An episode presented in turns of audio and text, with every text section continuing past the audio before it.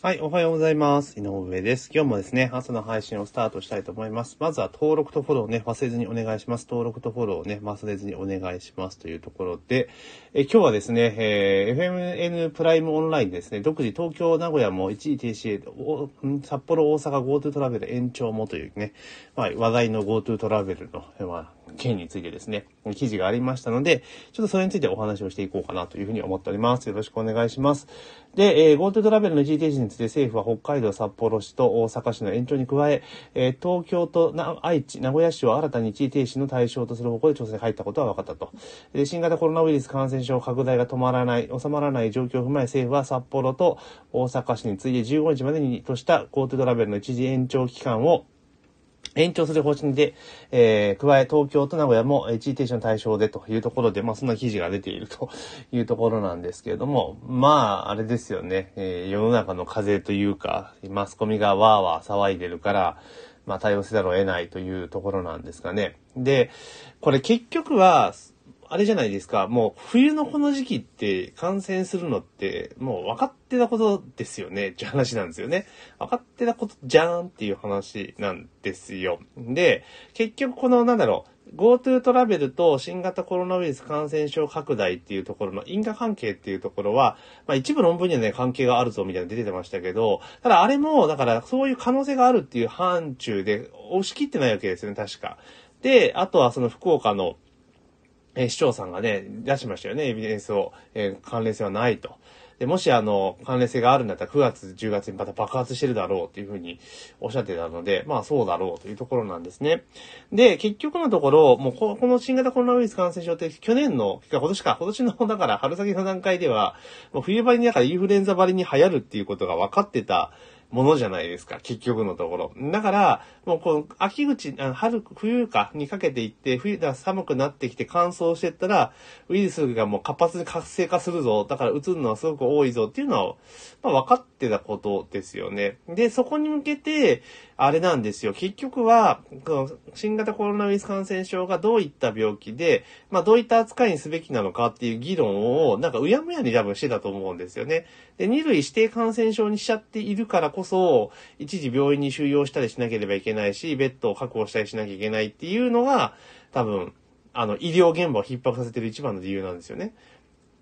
で、もちろん、その感染力が高いっていうところがあるんだけれども、重症化っていう面で考えると、普通の、えー、病気に比べれば少ないわけですよね。で、なってきた時に、当然風邪でも重症化する人もいるでしょうし、インフルエンザでも超重症化する人も当然いるわけですよね。だからこの辺っていうのは、もう扱いをそうそう変えないと、もうど、どんだけなんつうの、医療現場を疲弊させるのっていう話に多分なってきちゃうと思うんですよね。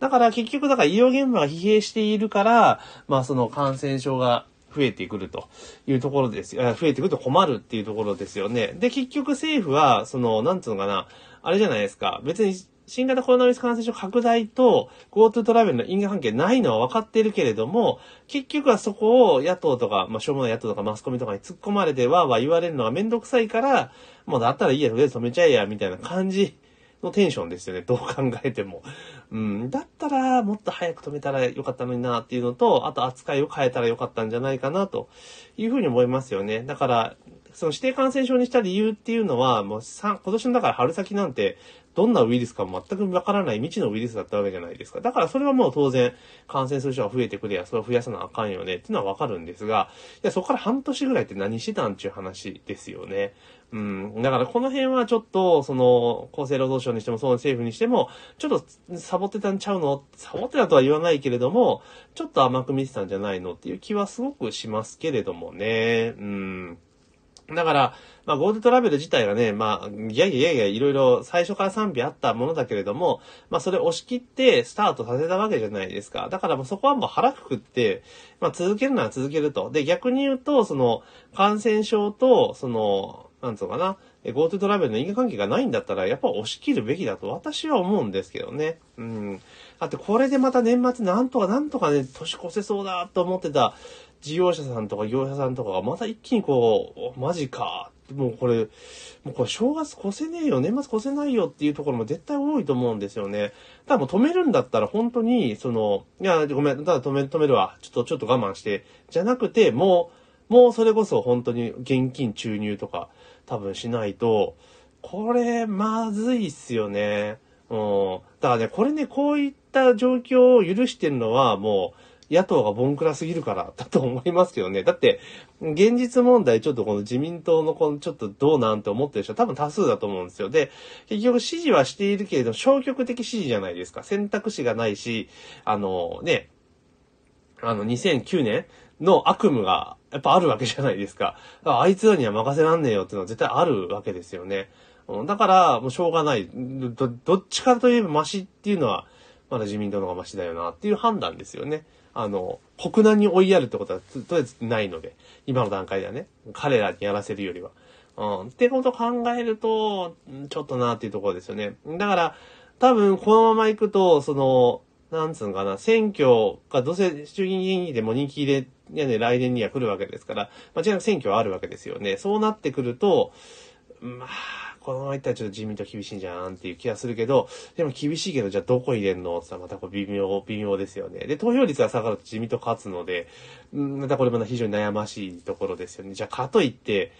立憲民主党入れんの？って考えたらもう絶対入れないですよね。あ国終わっちゃいますからね、あんな奴らにやらしたら。うん、っていうのもありますし、だから、そうなってくるとやっぱり維新かな。な大阪の場合維新っていう選択肢があるから、まあまあ良しとしても、その他の地域っていうのはちょっと厳しいかなって気がしますよね。まあだから、本当にこうやってなんていうのは、間接的に産業にお金を注入するぐらいだったら、もう個人にお金をばらまいた方が、圧倒的にいいわけじゃないですか。で、お金って別に腐んないので、例えばじゃあ、現金で回していけば、こういった時に、ちょっと活動自粛してくださいねで活動止められるわけですよね。だけど、お金があるからなんとかなるわけです。最低限の消費が維持できるわけですよ。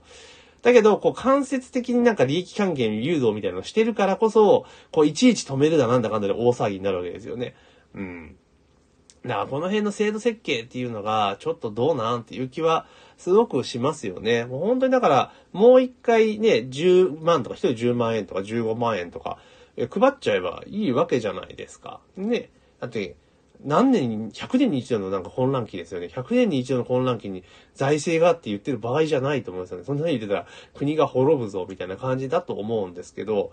なんかね、ちょっと良くない傾向ですよね。もうここはやっぱりそのある程度、ドンと、えー、もうその個別の業界とかじゃなくて、もう広くあまねく国民に現金配るという形にすれば別に済むことで、で、配ってしまって、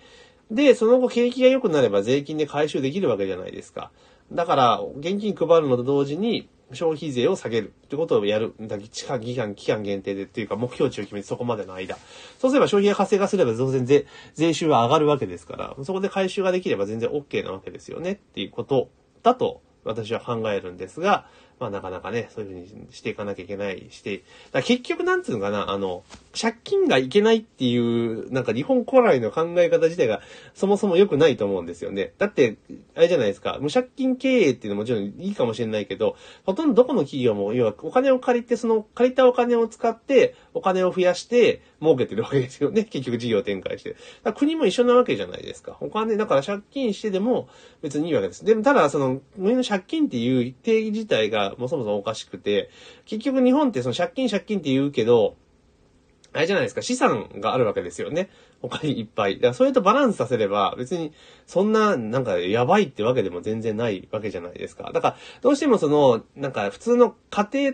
の会計、要は家計簿と、まあ、当然法人とかの、で、損益計算バランスって全然違うじゃないですか。で、当然国も違うわけですよね。だけどみんなその家庭の方が、マスコミもなんかわーわー騒ぐにちょうどいいから、家庭ので借金がいっぱいあると、みたいな感じにしていて、こう世論誘導してるのはもう良くねえなと思いますね。ここはもう本当に財政出動を目標して出せばいいわけですよ。それで、